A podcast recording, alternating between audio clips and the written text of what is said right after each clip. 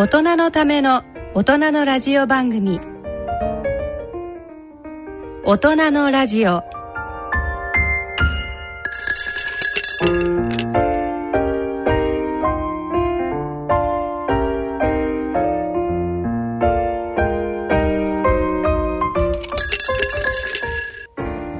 皆さんご機嫌いかがですか？立川楽長です。ご機嫌いかがでしょうか？高理香です大人のラジオ第2土曜日のこの時間は笑いと健康をテーマにお送りいたします。第2土曜日のこの時間をご担当いただきますのは落語家で医師の立川楽長さん。番組アシスタントは高理香さんです。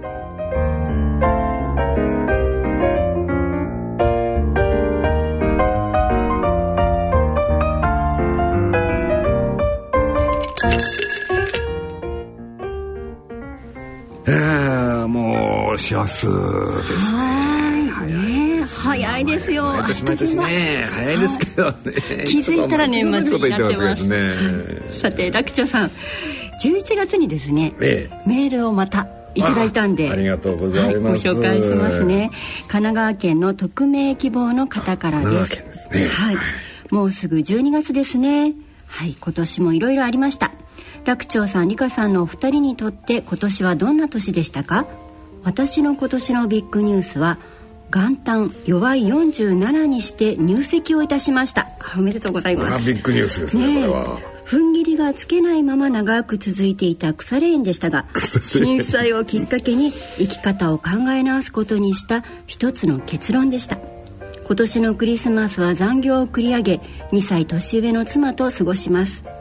ちなみに我が家は先祖代々浄土真宗の門徒のようですクリスマスといえばお医者さんにとってそういう恋のイベントってどうされていましたか？落語家のクリスマスも興味があります。何か忘れられないクリスマスのお話などを伺えればと思いますということなんです。えー、震災きっかけに揺さぶられちゃったんですかね。なんとなくこう形にしておこうとか、ね、この2人は夫婦ですっていうのを自分の中でもこうけじめをつけたかったんでしょうかね。えーでも2歳年上の奥様って、ね金のわらじを履いてでも覚ませというねえーいやおめでとうございますおめでとうございます。さあ、えー楽長さんはクリスマスは？あのね一度ね私自分の独演会でねあのサンタさん出したことがあるんですよ。サンタさん登場？そう私とねあのちょうど12月の独演会だったんでね舞台に私とねゲストの人が並んでるんですよ。とねあの鈴の音がねシャンシャンシャンシャンシャンシャンシャンシャンってこう大きくなって聞こえてくる。そうすると舞台の舞台じゃないです。客席の後ろからねサンタさん来るんですよ。で舞台に上がってきて「うわーササンタさんよく来てくれました」って言うとサンタさんがねプレゼントくれるんですよ。ででで袋から出したプレゼントが何かっていうと南京玉すだれなの。わけわかんない。でしょサンタさんの袋がなんで玉すだれが日本の伝統芸能ここで。ででその玉すだれをゲストに渡して「あサンタさんせっかくこんなもん持ってきてくれたんですがちょっとこれやってみてくださいよ」って言うとそのゲストの人が「あさてさてあさてさてさてだって南京玉すだれでやりだす実はその人は玉すだれの芸人さんなんですまあ、そういう仕掛けでねあの玉すだれのね芸人さんとコラボの独演会やったことありますけどね。えー西洋とね 東洋のコラボレーションみたいな。今もうね、うん、そんなことしてねあ遊びましたけどね。ねえクリスマスクリスマスはいいクリスマスでしょうね。ねえもう誰も入れないみたいなね。本当です世界で。本当です、2年くらい前に私もあのやっぱりホテルでクリスマスを過ごそうってことで、ええええええああいいですね。当時付き合っていたボーイフレンドに誘われて行った記憶があります、ええでこの匿名希望さんと同じで仕事残業を繰り上げて、お仕事お仕事お仕事っていうのをその前日までになんとかこう終わらせようと思って、一生懸命行ってやっぱりこうね、クリスマスでチャペルがついてるようなホテルだったんでロマンチックなんですよ。で神父さんもなんかいらしてで、まあ、2人にハッピーなことが起きますようにっていうのをねいろんなカップル集団にこう言って回ってくれるんですけど、さてお食事ってなった時にもう豪華な西洋のねお料理いっぱい出てきて、あれ食べたいあフォアグラもあ食べたいって思ってる時にあなんか頭がと思って頑張りすぎていて発熱しちゃったんですよ。熱出ちゃった。ねえなんかもう風邪がと思って本当に気合い入れすぎちゃって もう病気になっちゃったっていうのでがっかりしましたけどでも帰りにも途中で切り上げてお家帰ったんですけど熱さまシート貼ってもらってでなんとなくこう過ごしたってその時に看病してもらったっていう思い出が逆にいい思い出になりましたね。そっちで来ましたか、えー、そうなんかあってね必死で仕事して終わらせてなんて思うと本当に風邪ひきますよね、えー、海外行く時なんかもねもう必死でしばらく東京にいないからと思って必死でもう徹夜みたいな感じで行くと本当にもう行った途端に熱出したとかねありますよ。あそうだそうだ、うん、楽長さん重大ニュースの一つでこうシンガポールでもね講演されたんでしたっけ？そうそうそうそう。で重大ニュースということでもねこの方、えー、触れてらっしゃいますけど楽長さんの重大ニュースどんなことがありました？今年はねまあ結構大きかったのがあのテレビのレギュラー番組をいただいたってことですね。あのドクター楽長の笑いの診察室って、まあ、自分の名前のついたね、まあ、冠のついた、えー、レギュラー番組を頂戴したってやっぱり大きいですね。あの BS 日テレでね土曜日の夜の。すごいですよ。あの9時ね54分から始まってね10時までやるんですよ。ねたっぷり楽長さん。たっぷり6分ですよ。まあまあ短い、短いですけどね。まあこれやっぱりあの大きなニュースでしたですね。ともう一つねあの海外公演を第1回の海外公演やったんですよ。シンガポールで健康落語やってきました。えー、日本語ですか？日本語なんですよ、うん、あの来た人も、まあ、あの日本人なんですけどね。アジアでビジネス展開やってるビジネスマンの集まりでの会だったんですよ。だからまあみんな日本人なんですけどね。でもそこでねそアトラクションとしてやったっていうよりはなんか彼らに対する講演みたいな雰囲気だったもんですからね。ちょっといろんなこと喋ってきて。でねあのー私の健康落語ってやっぱり聞いて健康になりましょうっていうのもそうなんだけどあの予防もしましょうよっていうねそういうメッセージもかなりあるんですよ。でそのね日本にいる日本人より海外にね特に欧米諸国にいる日本人の方が生活習慣病に対するリスクが高いと思うんですよ。ストレスが、ね、そうそうそうストレスだってあるし食事だって日本よりは油も多かったりね,、ね高カロリー高脂肪食でしかもストレスもあるだろうし。だからリスクはより高いはずだからだったら何も日本だけじゃなくてね海外でもちゃんと活動の場を広げていくべきなんじゃないのかなというふうに最近思ってましてね。そんな話をねあの彼らに話をしてたんですよ。そしてそれが第一部で。でその後休憩挟んで健康落語だったんですね。で休憩の時に実はあんまり綺麗な話じゃないんだけどトイレ行ったんですよ。そしたらあの観客のねその若い人がね男の人まあ男もちろんトイレだから男ですけどね あのスーッと隣に来てまあ変な話だけどもツレションですよ。そうしたらね「いや楽長さんむっちゃ面白かったですよ今の話。いやもう賛同しました」かなんか言ってね別に落語やったわけじゃなんでもなんでもないんですけどね。うん、そんな話を鶴さんもしながらしてきたという どういうね心が、ね、心に響いたんでしょうね。いやいやでもね世界でもご活躍で BS でもご活躍でどんどん活躍の場がね、まあ、ひょっとしたら来年は、あの日仏文化交流の企画があってパリでやるかもしれない。まだ話は本決まりじゃないんですけどもねかもしれないというそんな話ですけどまあなんかこういうのって一つこう突破口ができると、割にねあのポンポンポンとあの話が来たりするもんですから割に期待はしてるんですけどね。楽しみがいっぱいありますね。えー、まあ楽しみとまあ楽しみなんでしょうねきっとね。はい。そんなわけでリスナーの方々も、えー、幸せがいっぱい起きますようにということで、ねね、今年を振り返りながら楽しんでいただければと思います。それでは90分間大人のための大人のラジオ進めてまいります。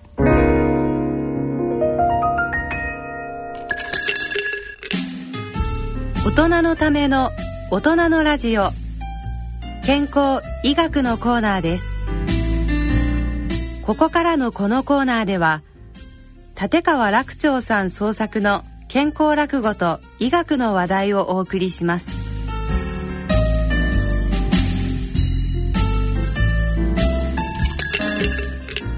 大人のラジオ。ここからのこのコーナーでは立川楽長さん創作の健康落語をお送りいたします。えー、っとね今日の題名がね内緒のパーティー。というね、うん、ワクワクします。なんで内緒なのかなんでパーティーなのか、まあ、これはもう聞いていただくと分かるんですけれども、はい、このテーマは糖尿病なんですよ。で糖尿病のテーマでパーティーときますから、はい、だからどうなるのかなと。食べれるのか、食べれないのか。そこら辺ですよね。パーティーとなったらどうしたっての飲み食いの話。ねお酒も入るかもしれません、ね、そんなところをこの糖尿病の方々は。はい、だからそんなんだろう。まあ聞いていただくと分かるんですけどね。やっぱりあの落語家ってね真正面からものを見るの嫌がるところがあってね普通の人が見る目線をちょっとずらしたいなってどっか思ってるんですきっと皆さんそうだと思うんですけどね。はい。だから糖尿病っていうのはやっぱりカロリー制限しなくちゃいけないよダイエットしなくちゃいけないよあんまり食べ過ぎちゃいけないよというね正攻法でいくとそこからいくじゃないですか。だからどうしてもそこ外れたいんですこっちはね。じゃあ正攻法でなくてでもこれは健康落語ですから健康についてやっぱり語らなくちゃいけないし糖尿病についても何かのメッセージ出さなきゃいけない。だから目線を外すとねメッセージにならなくなっちゃうんですよ。そこをなんとかね目線が外れてんだけども正攻法じゃないんだけどでもやっぱり健康落語ですから糖尿病に対してなんとかメッセージを出そう。その苦労がねにじみ出てるようなんでどんな風にしてこの糖尿病のことをみんなにね。どうやったらいいだろう。これは結構考えましたね、で行き着いたのがここでね。でも結局ねあの自分でやってね後で振り返るとねこれ健康落語にしていいのかしら？どこが健康落語なこれ不健康落語なんじゃないかなと思う。まあ私の健康落語はそういうの多いんですがね。どうなんでしょう？もうとんでもない落語ですよ。あの皆さんねこれ怒らないで聞いてくださいね。えあの どうかあの寛容の気持ちで、はい、心を広く温かい気持ちで聞いていただきましょうそれでは立川楽長さん創作健康落語内緒のパーティーをお聞きください。ああでも本当にねまあ笑うだけですよ。ね？糖尿病がだってね？え予防できちゃうだって笑うねがんでしょ？ね？がんが予防できて血圧があって血糖値が下がるのよ。うん。それは糖尿病高血圧単独で怖いですもちろん単独で怖いだけどね糖尿病高血圧が重なってくるともっと怖いことが起きてくる。んです何か分かります？動脈硬化が起きてくる。一口で動脈硬化だって怖いですよ。だってさっき私3人に1人ががんと申し上げたでしょ？ね？両脇にね？がんがなかった両脇の人って申し上げたじゃないですか。喜んでる場合じゃないのよ。どちらかは動脈硬化でお亡くなりになるんですよ、いやこれねどういうことかというと動脈硬化で起きてくる代表的な病気が心筋梗塞と脳卒中ね。これ動脈硬化で起きるんですよ。心筋梗塞脳卒中2つ合わせるでしょ。3人に1人はどちらかで亡くなってるつまり今の 日本人は3人に1人ががん3人に1人が動脈硬化。こういう確率なんですよ。大一つで動脈硬化だって怖いですよ。だけどねだけど動脈硬化になりやすい条件がそれを避けると動脈硬化はね。予防できるんですで例えば心筋梗塞に五大危険因子ったらこういうのが揃うと心筋梗塞になりやすいですよね。あのちなみに何かというとね。あのコレステロールね。からさっき申し上げた糖尿病高血圧で残り2つが何かっていうと肥満とタバコなんですこれが心筋梗塞の五大危険因子この中に糖尿病高血圧がしっかり入ってる。どんだけ動脈硬化を起きやすいかですよ。だけど笑うことで糖尿病とね高血圧が予防できるんですから実は笑うことは動脈硬化も予防してるね。ということだよ。笑いは心筋梗塞脳卒中を予防するでねで今日本人の死亡原因第一位ががんと申し上げたでしょ。第2位ご存知ですか？心筋梗塞病第3位脳卒中。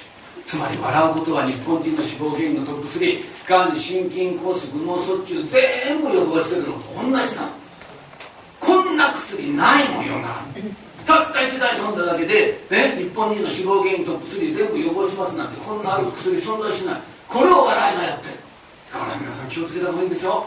普段あんまり笑ってるとね死ねないですよ。ある種笑いって癒しの効果ですね。癒しの効果ってのはバカにならないペット飼うと心筋梗塞起きにくくなるもんねこれ有名な話よこれはやっぱりストレスねストレスってのは実はね、あのー、いろんな原因になるけど実は心筋梗塞の引き金引くんです原因にもなるしねでもペット飼うと癒されるでしょそうするとストレスがねなくなってくるそうすると心筋梗塞が起きにくくなってくるんですこのくらいねあの癒しの効果って強いな、うん、だからねこれあるコンピューター会社の社長さんの話なんだけどあの社員が全員ねパソコンにらみながら一日こうやってるんですよ。だからね殺伐と雰囲気来ちゃってね会社の雰囲気社長さんこうやって何会社の雰囲気あれだよじゃあよしじゃあ会社でペットをそうすればみんな癒されるだろうって猫連れてきたわけだから可愛いじゃないですかあみんなどんなに癒されるかと思ったらね連れてきた猫が興奮にして大暴れしてみんなイライライライラしてしまう癒しも何もならないなんで猫がそんなに暴れるのかね。調べたら無理ないですよ。パソコンの前にいっぱい。マウスが置いてある。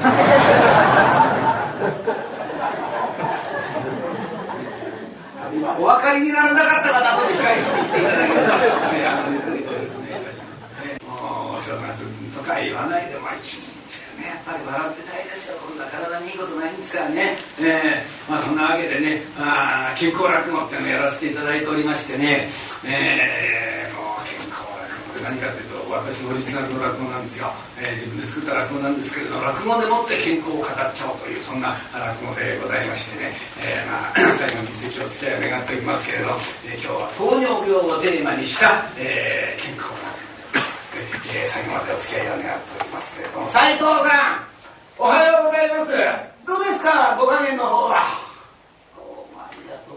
ます。脇田先生おはようございます。いえいえもう私ね絶好調でございますよ。ええもう今日はねもうこのまま退院してもいいんじゃないかと思うくらいでございまして。ねそれが困るんですよ。斉藤さん困っちゃってんの私。いいえね斉藤さん1週間前に入院していただいたでしょ糖尿病でねそれから1週間ずっとあの病院の食事食べていただいてるでしょはいいただいております。はいはい。晩酌もなしで。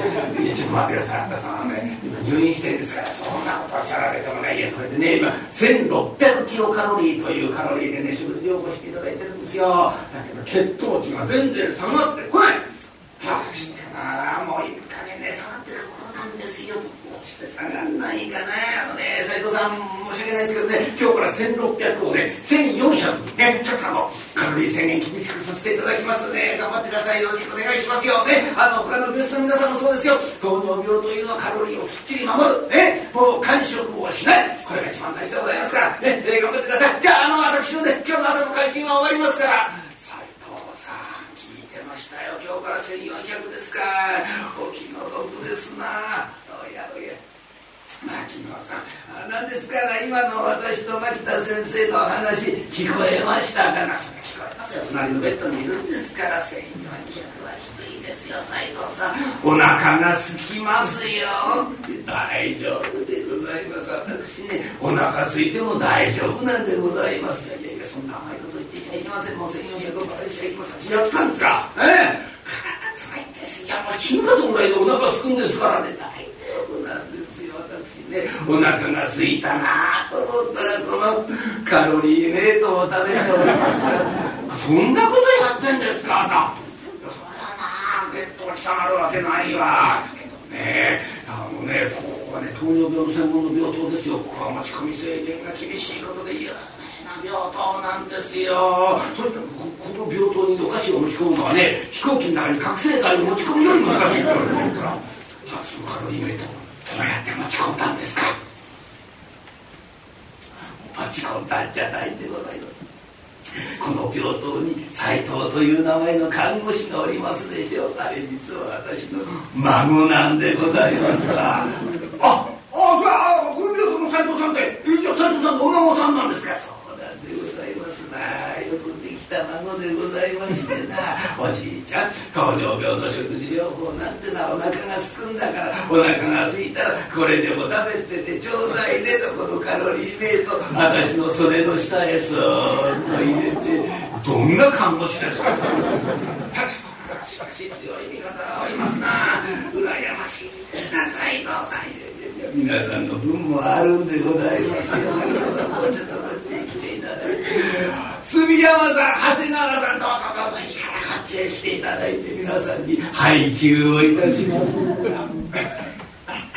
どうぞどうぞ食べてくださいよ。はい、えー、どうぞどうぞいやこんないいものが出回りますな皆さんでお腹が空いたら食べよ。うではありませんかこうやってね同じ病室のものがカロリーメイトを分け合うこれが本当のルームメイトでございますなうまいことをおっしゃいますなほらないんでございます。ここから先は内緒話なんでございますお目目を拝借したいんでございますがいや実はですな孫が申しますにはねおじいちゃん糖尿病の食事療法なんてなかなか味気ないんだから何でも好きなものを差し入れしてあげると言ってくれましてな。差し入れです内緒話でございますがですからね食べたいものなんでもメモに書いてそーっと渡してちょうだい今夜差し入れをするからねとそう言ってくれましてなだけどねこうやってみんな同じ病室で同じ糖尿病で戦う仲間いわば声優みたいなもんですが私一人だけ食べたいもの食べたんじゃ申し訳ないようでございますからな皆さん方が食べたいものも一緒にメモして孫に渡しますでなどうです？今夜あたりみんなでパーティーしましょう。パーティーですか？出てましたね。差し入れはいいんですけどいくらなんだってね斎藤さん。そんなことができるんですか？いやでございます。ただ持ってくるんじゃないんでございます。闇ルートを使うんでございます。何ですかその闇ルートというのは9時になったら消灯になりますでしょ真っ暗になります。そこら辺なんでございますから今夜10時きっかけを合図にですね、えー、孫が闇に紛れて食べるものを持ってくるんでございます。いやだから持ってくるんでございます。あの点滴を運ぶワゴンがございますでしょあのワゴンの上に食べ物を乗っけるんでございますその周りに点滴の瓶をこう並べまして食べ物を隠しましてその上から布をかぶせて点滴の瓶を運ぶような格好をしてガラガラガラガラ病室まで運んでくると絶対にバレないから大丈夫だそう申しておりましてな。はっうまいこと考えたもんですな。でもねそういうことはですよ。私たちはその点滴の瓶を見ながらこう食べるものを食べることになります。ああ悲しいものがありますね。何牧野さんその点滴の瓶の中にお酒が仕込んでありませんか？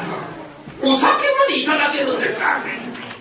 お酒がなかったらパーティーに並んでありませんか？家もあらか？じめ決まっとるでございますよええブドウ糖の点滴瓶の中に純米吟醸が仕込んであるんでございますよさあさん斉藤さん大きな声ですな住山さん。どうなさいましたよそら。それ純純米吟醸持ってこいよさあさあちゃちょっとビール粉でございますなふら冷たい冷えた生ビール。のジョッキでカーってやったことでございます。ええうんビールありませんか生ビール。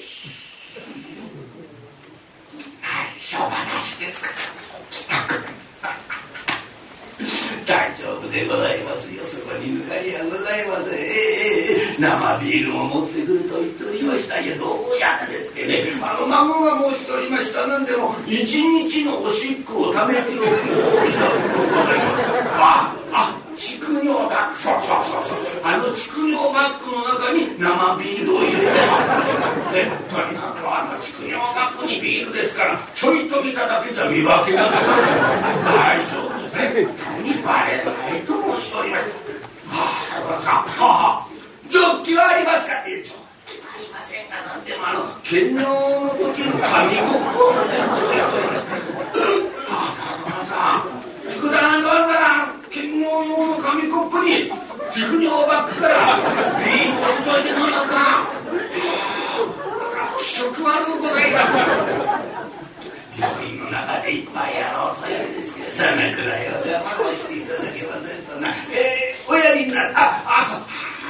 話をしえー、孫にね、えー、メモ渡しますてなあだけどねどうも私最近ね糖尿病性の網膜症が出ましてな細かいのよ書くのが苦手になりましてどなたか私の代わりにメモしていただけるとありがたいんでございますが。はいはいはいいや私やりました私は。牧野さんよろしいんでございますえー、誕生タイトルや私ね、正月雑誌記者ですからね、もうこういうのね、お手のもんうん、もうずっとね、あのグルメ雑誌のレポートをやってた。ああ、一つにグルメ雑誌のレポートあったって大変ですよ。一日8食ダメですからね、8食はね。そんなこと一年もやったらね、もうブクブク太っちゃってね、気がついたら糖尿病ですよ。ええもう医者に脅かされましたよ。あんたこんなことやっちゃダメですよ。これ以上一食でも増えてごらんなさいよ。やっぱね、会社休むことになりますよって言われましてね。穏やかじゃありませんな会社休むことにですかですまあ無理もないですよ。8食なってきたからね。1食増えてごらんなさいよ。9食になっちゃいますから。今順に言っておりますが。え？あ職業病みたいなもんやから。ねああ参りました。え？さあそれじゃあね、えー、何を食べたいか聞きましょう。あじゃあ長谷川さん。ああから行きましょうね。えー、長谷川さん何をお食べになりたいですか？よろしいんですか？よろしいんですか？しても食べたいものが大好物が食べたい。はいはいはいはい。せっかくの機会ですからしゃってください。安田さんは何が大好物なんですか？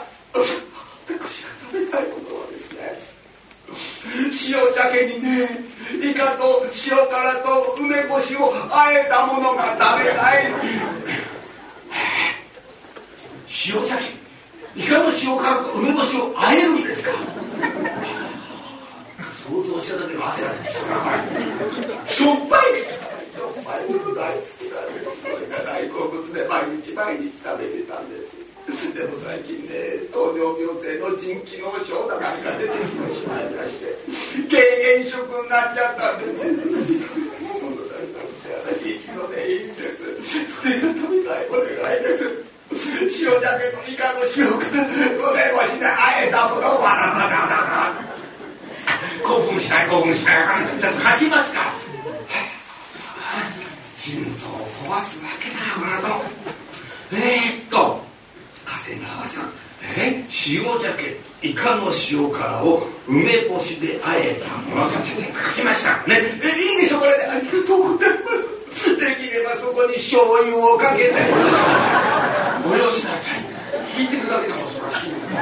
えじゃあ今度は住山さんあなた行きましょうえー、住山さん何がよろしいですか？私ですか。私はこの豚骨で行きたいですが豚骨。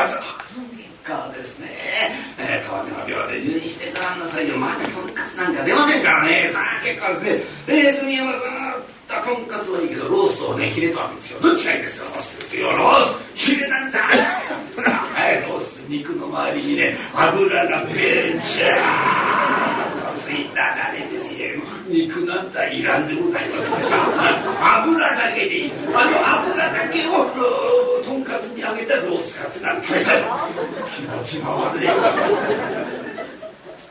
そうはいはいえー、住山さん油身だけをとんかつに揚げたロースカツかロースカツいいのかねえー、ソースどうしましょうやっぱりとんかつソースです。けどじゃあ何やりました私そこにバターを塗ってたしなさい聞いてるだけで恐ろしい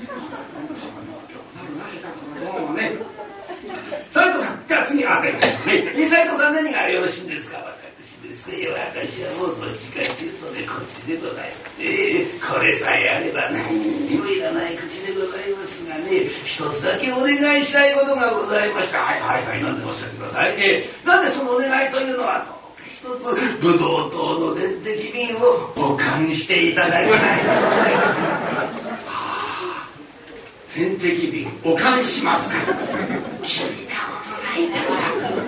どねあのこれ10万人以上入ってるんでしょ？お返しちゃっていいんですか？人肌でお願いします。えー、斉藤さん。ブドウ糖の点滴瓶を人肌で保管よろしゅうございます。じゃあ最後私マリナさんしょう。私はね焼き鳥といきましょういやこれねわけなんですよ。あのねあの私のね一番初でしょうねあの窓際ですよね、ね、そこへ持ってきてここ1階でしょう。皆さんご存知だと思いますがこのね、えー、この1階毎晩毎晩ね焼き鳥屋がねですよ。もうねたまりませんよ。目の前でバタバタバタバタ焼き鳥焼いてるんですよ。どうかするとね焼き鳥の匂いがふーんと入ってくる。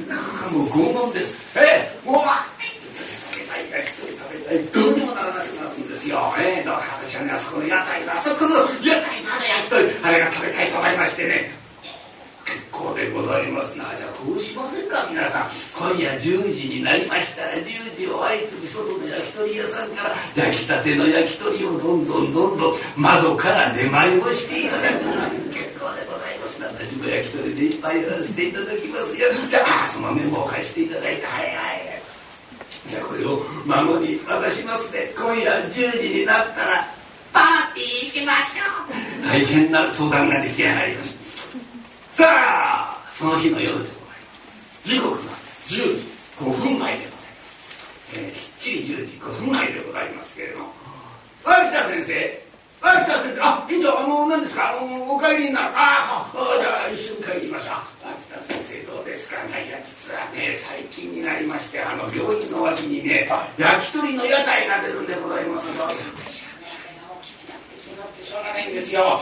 一度寄ってみようと思ってるんですがどうもね一人で寄るっていうのもなんで脇田先生どうですかな？今夜あたりちょっとお二人であのそこの焼き鳥屋台ちょっと寄ってきませんか？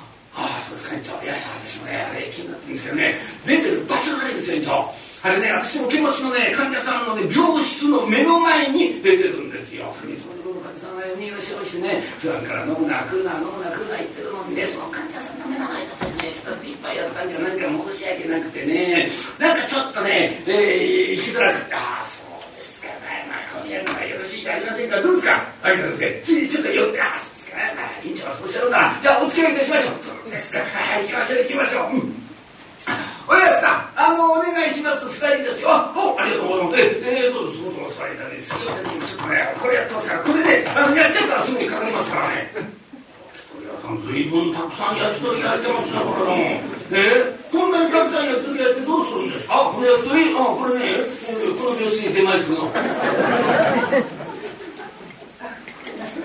病室に出前をするんですか焼き鳥を。うん、それはいいですけど、この焼き鳥、誰が食べるんです誰やって決まってんでしょう、病人が食べるんですよ。秋田先生、確かこの病室、先生のお手持ちでございましたな。うん、先生のお金だったんですそれお金さん、いろいろいらっしゃるところに、ちょっと、あやさん、あやさん、あのね、あの、一体どういうことなんですか？がね旦那あのね今夜10時になったらこの病人がね主治医に内緒でパーティーやったよ。知らぬは主治医ばかりないって。考えたらなんだねここの病室の主治医ってのは。間抜けな野郎。だね旦那旦那もそう思うでしょいや。もうその男のねもう面がみたいね。うん。どんな面してるのかね。こんな面してるんですけれど。えじゃ何？あの、なんだこの病の関係者ね、関係者とどうかね、私、ここの病室の主治医でね、あのこちらの院長なんですよ。ちょっとな、院長どうしましょうか？どうしましょうかったって秋田先生なんでしょう？患者さん方みんなこの焼き鳥楽しみにしてらっしゃるんでしょう？今更中止ってのは大きなことじゃありませんうんしょうがないですよ今日は聞かなかったことにしときましょうかよろしいんでしょうか院長まあね糖尿病とは言ったってあなたね生身の人間ですよそうそう毎日先生ばかりもしてあげられないでしょ今日だけです今日だけじゃありませんかねそれで亡くなった私たちがここで焼き鳥を食べながら一杯やってるんですから申し訳ないようなもんですようんもうこうなったらね中の病室の患者さんたちにねお酒かなんかこう差し入れしたりなんかしたら「ええ大丈夫なんですかなあ差し入れすることねえから中で10万金以上水かけやってるからね生ビールまで生ビールのしかもウイスキーまであってねええって言ってたね中の人がなんです確実気があるのにね水割りが飲めないのが3000円だってついてた。ですかじゃあ先生じゃああなたの患者さんたちに氷と水を差し入れしましょうえー、氷と水を差し入れするんですか院長わかりませんじゃあ私ちょっとコンビニで買ってきますか脇田先生あれとなってくださいいやいややっぱりね氷と水はやめておきましょうどうしてですかに水を差すことになる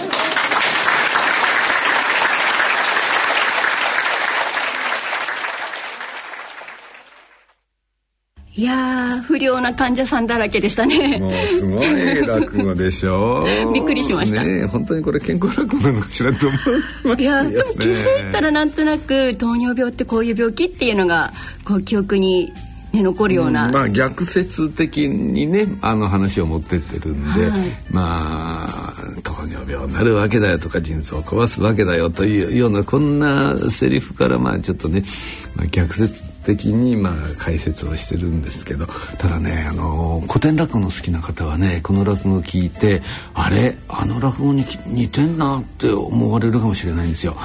実はこれねそうなんです。これあの古典落語のねパロディから始まったんですよ最初、うん、あの今ほとんど原型とどめてないんですけどねあの味噌村っていうね落語があるんです古典落語でね。これあのケチな旦那がいてそこの従業員まあその田中田中じゃないや。あのお店のお棚のねその連中がろくなもの食べさせてもらえないとお味噌汁も具が入ってないようなお味噌汁で本当に普段ままともなもの食べさせてもらえないである時あの旦那が外出した時に旦那のいない時にみんな食べたいもの食べようじゃないかっていうんで番頭さんがみんなが食べたいものを一つ一つ聞いていくんですよ。こういうシーンがあるんですね。で実はこれのパロディで最初作って、えー、じゃあみんな何が食べたいんですかとこうこの落語の方もあの聞くじゃないですか。で実際にその後もう全然オチが違ってましてね味噌蔵もあの誰か味噌田楽を食べたいって言うんですよ「ああ味噌田楽いいねご飯にもいいし酒にもいいしじゃあ焼きたての味噌田楽を届けてもらおう」という話になってたら旦那がいきなり帰ってきちゃったんですよ。でみんな「わあ大変だ」ってバタバタバタってもう何事もなかったようにしてたんですけど味噌田楽はもう注文してありますから味噌田楽がこう来るわけです。で旦那は風が強いから江戸ってあの火事が多いでしょ？だから火事のことすごく心配してるわけ。そうすると田楽屋さんがあのどんどんどんとあんと叩いて「焼けてきましたよ焼けてきましたよ」旦那がびっくりするわけですよ。旦那の方はもう火事を心配してるそこへ焼けてきましたよ！え本当に焼けてるんですかどんどんどんどん焼けてききてますよ！というふうにあのそんななんだろうギャグがね、まあ、シチュエーションギャグですけどね。このシチュエーションギャグを頂いて、うん、実は病院が火事になったと。そうするとあの味噌田楽味噌の匂いがポーンとしてくる旦那は「ああこれは大変だ。味噌蔵に火が入ったで」えーまあ、落ちるんですけどもね。これ焼きあの焼き鳥じゃないですか、うん、そうすると病院の横に実はに鶏小屋があってね。であの火事と間違えてパッと窓を開けたら焼き鳥の匂いがプーンとしてきてああ鶏小屋に火が入ったというようなねでもあんまりオチじゃないでしょ。聞いてて楽しい話でもないしもう最後全部変えてこういう話に。だからこのオチに行くまでに56回変わってますね試行錯誤がね重ねられてるんですね。だからもう最初のその味噌蔵のパロディの原型はもう本当にもうほとんどないんですけどね実はあの古典落語のパロディとして始まった落語なんですねこれは。味噌村とね比べてみるとまた違った楽しみがあるわけですねねえー、だから古典のお好きな方はね、そんな見方で聞いていただくと面白いかなと思いますけど。はいはい、で改めて今日のテーマの糖尿病について確認教えていただきたいんですけれど、はいはいはい、糖尿病っていうのはどういう病気っていうふうに考えればいいでしょう？ね、あのまあ一口で言うとね。あのカロリーの処理ができない病気なんですね。でご飯食べるじゃないですかと最終的にまあいろんなものを食べますけど血液の中はブドウ糖という形で栄養分がこう回るわけですね。はい、でこの血液中のブドウ糖の濃度を血糖値って言うんですけどね。でこの血液の中のブドウ糖が増えるわけですよ。ご飯食べれば当然。でこの増えたそのブドウ糖を細胞が取り込んでこのブドウ糖をエネルギー源にしてるんですね。だから人間はご飯食べると元気になるんですよ、うん、栄養が取り込まれてる、ね、そういうことです、えー、そうです。まあまあそれもちろんいろんなものがね、うんあの血液中にその入ってきますけどもご飯食べれば、まあ、エネルギー源としてはブドウ糖なんですよ。で、まあ、このブルドウ糖を分解することで人間はエネルギー作り出してるわけですね。ところがね、あのー、細胞がブドウ糖を取り込む時にどうしても必要なホルモンがあるんです。ご存知ですか、これ。えー、っと「い」がつきますか？そうそうそうそうあれかの有名なる「い」うんインスリン。そうそうそう。インスリンですね、はい、このまあ膵臓から出てくるホルモンなんですけどこのホルモンがないとね細胞はブドウ糖をね細胞の体の中に取り込めないんですよ。でインスリンがあればいいんですけれども実は糖尿病の方っていうのはインスリンがまるっきり出てこないか膵臓から。あるいは出てくるんだけどもあの働きが弱いか、うん、あるいは出てくる量が少ないかまあこういうパターンなんですよ。で一番多いのはまるっきり出てこないインスリンが本当にもう全然出てこないよっていうのをまあ1型糖尿病って言ってまあ数は少ないですね。でほとんどの人は2型糖尿病、まあ、1型2型ってあるんですけどね2型糖尿病といってインスリンはまあ出てんだけども十分な量でなかったり十分な作用をしなかったりする。つまりそのブドウ糖の取り込みが悪いわけですよ、うん、栄養をきちんとインスリンがこうちゃんと細胞に引き寄せてくれるっていうところが働きが悪くなっちゃう、まあ、インスリンが介在することで細胞の中に入るわけですよ。でそのインスリンが足りないもんだからまあ結局それでどうなるかっていうとあの取り込めないからブドウ糖が血液の中に入ったまんまでしょ？いつまでも、減らないじゃないですか。大渋滞って感じですね。そうそうそう。だからあの血糖値が高くなるんですよ。で一方細胞はどうなるかっていうとエネルギーが入ってこないから、うん、もう元気なくなっちゃうということでいろんなその障害が起きてくるというのが糖尿病なんですよ。栄養がきちんとこう摂取できない障害。そうですね。まあ栄養っていうかまあブドウ糖がですね。はい、えー、だから本当に重症の糖尿病になる糖尿病太ってる人において、まあ、まあそれも確かにそうなんですけども本当にひどくなるとみんな痩せちゃう。うん、太った人がなりやすいけれども結果としては痩せてっちゃう。そうあのひどくなるとね、うそうなんですよ。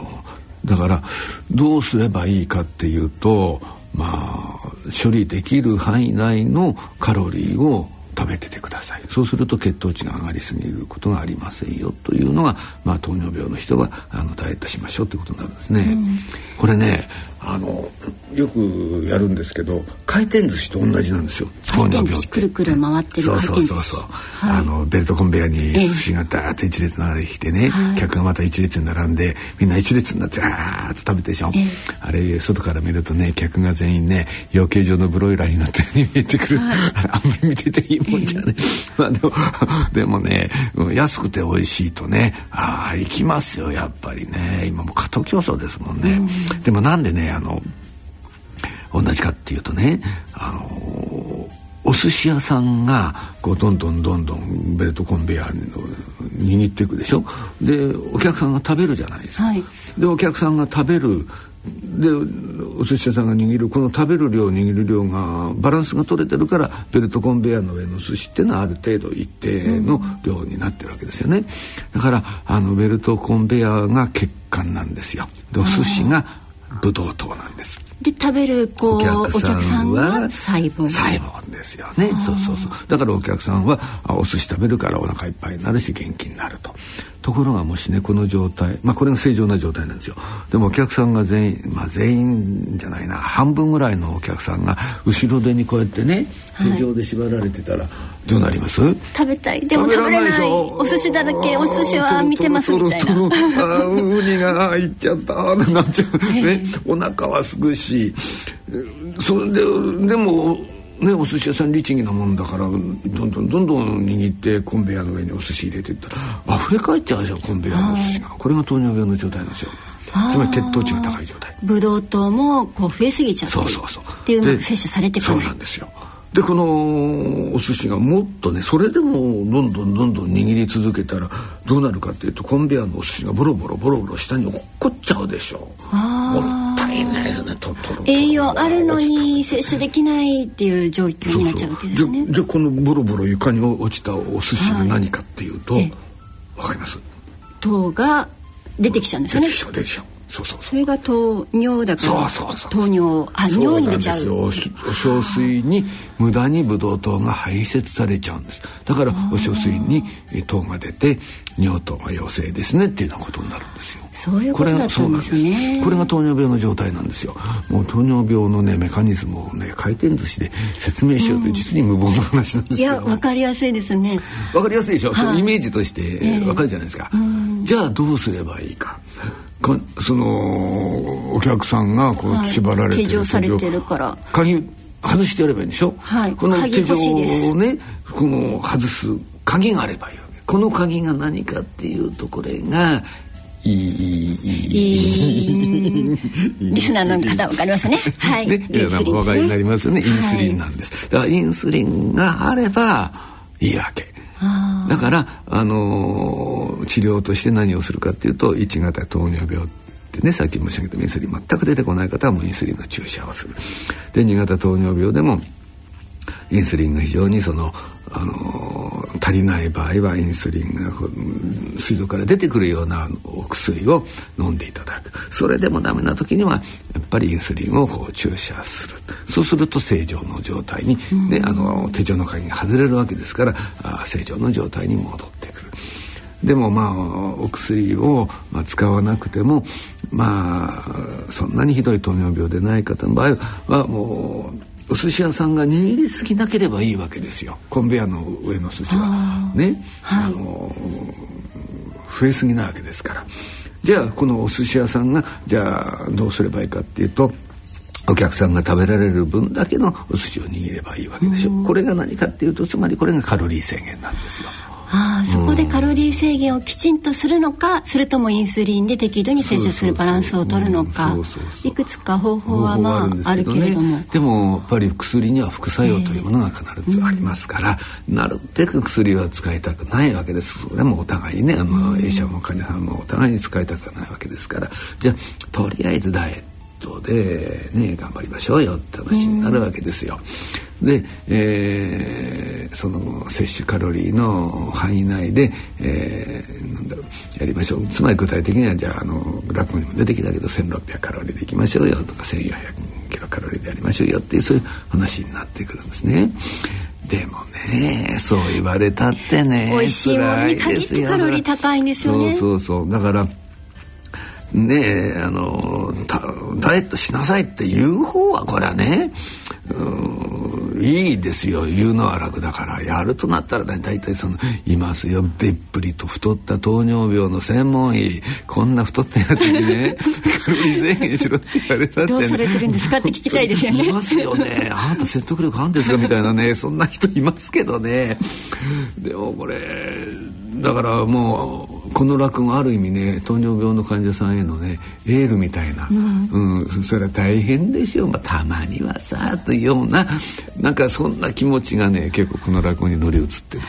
うん苦しい苦しいっていう気持ちをねそのまんま我慢しなさいっていうんじゃなくってそうそうそう我慢しなさいっていうのは簡単だけどね。でも辛いよねっていうふうにこう寄り添ってるような。そうなんですよ。だからまあこんな落語を聞いてね糖尿病の患者さんもまあ聞いた時ぐらいは楽になってもらえばいいななんて思ってますけどね。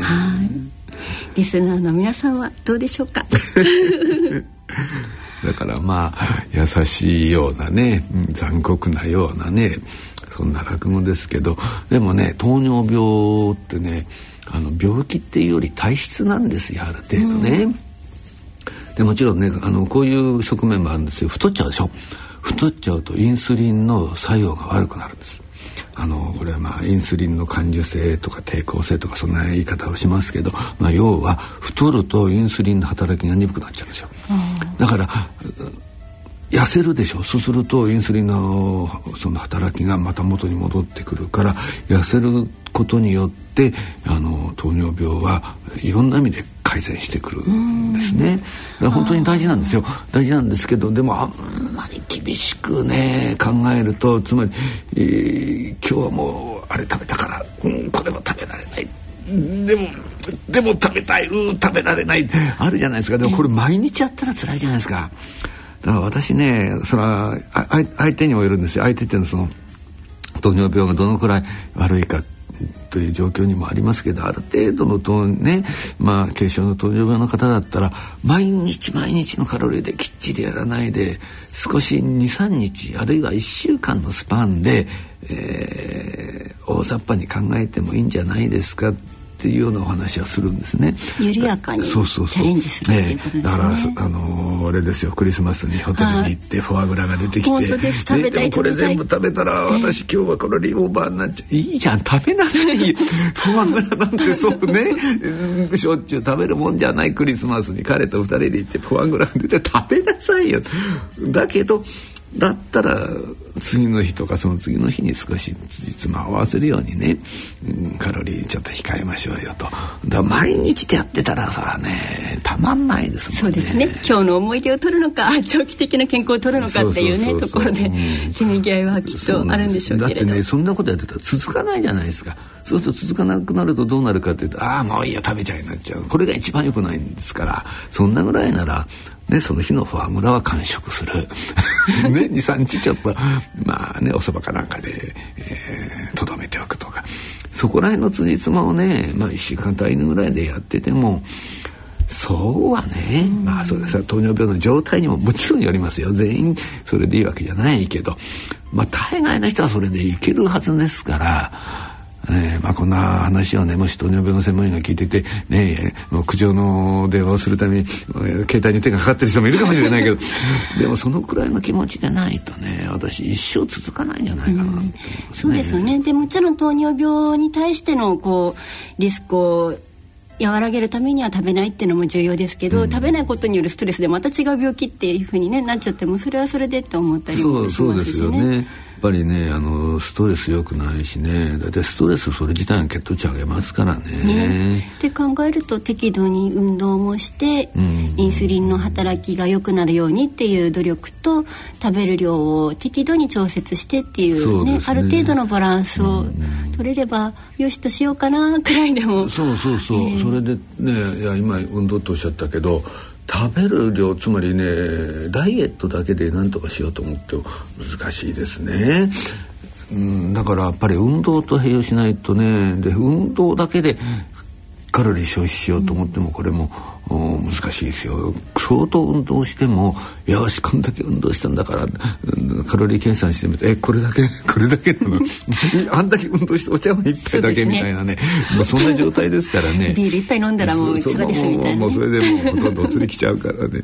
だから運動だけでもダメだ。両方やっぱりねえーやらないといけない、まあ、大変ですわね。確かにね。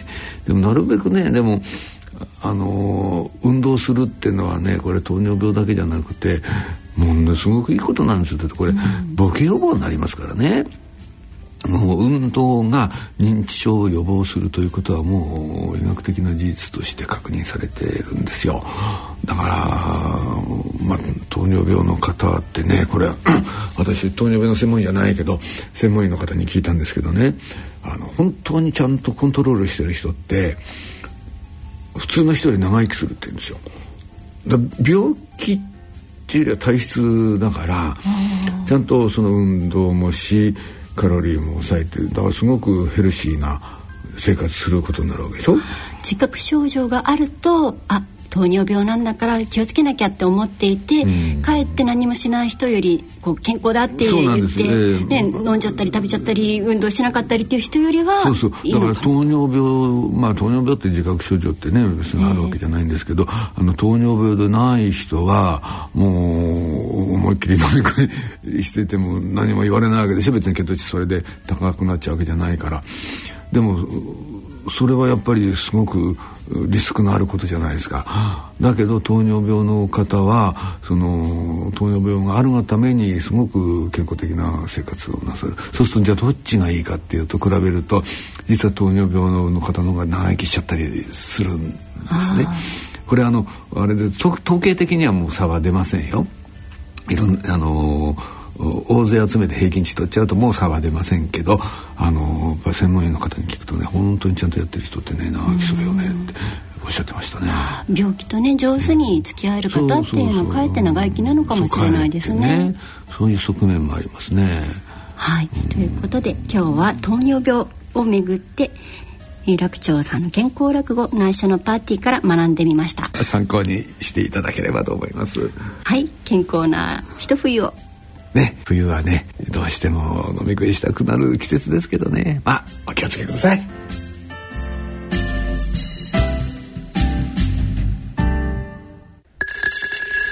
大人のための大人のラジオ。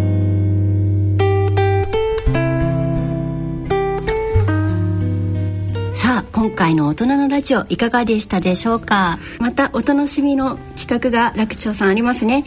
はい、はい、12月の26日の水曜日成城ホールでのイベントということでご紹介いただけますか？はい。これはねあの成城ホールっていうのは世田谷区なんですがあの小田急線の成城学園前って駅からねまあ3分ぐらいのところにあるんですが、はい、ここでね年末スペシャル企画をやるんですよ。で何やるかっていうとね実は一人芝居と落語をミックスさせた全く新しいスタイルの落語をここでやろうと。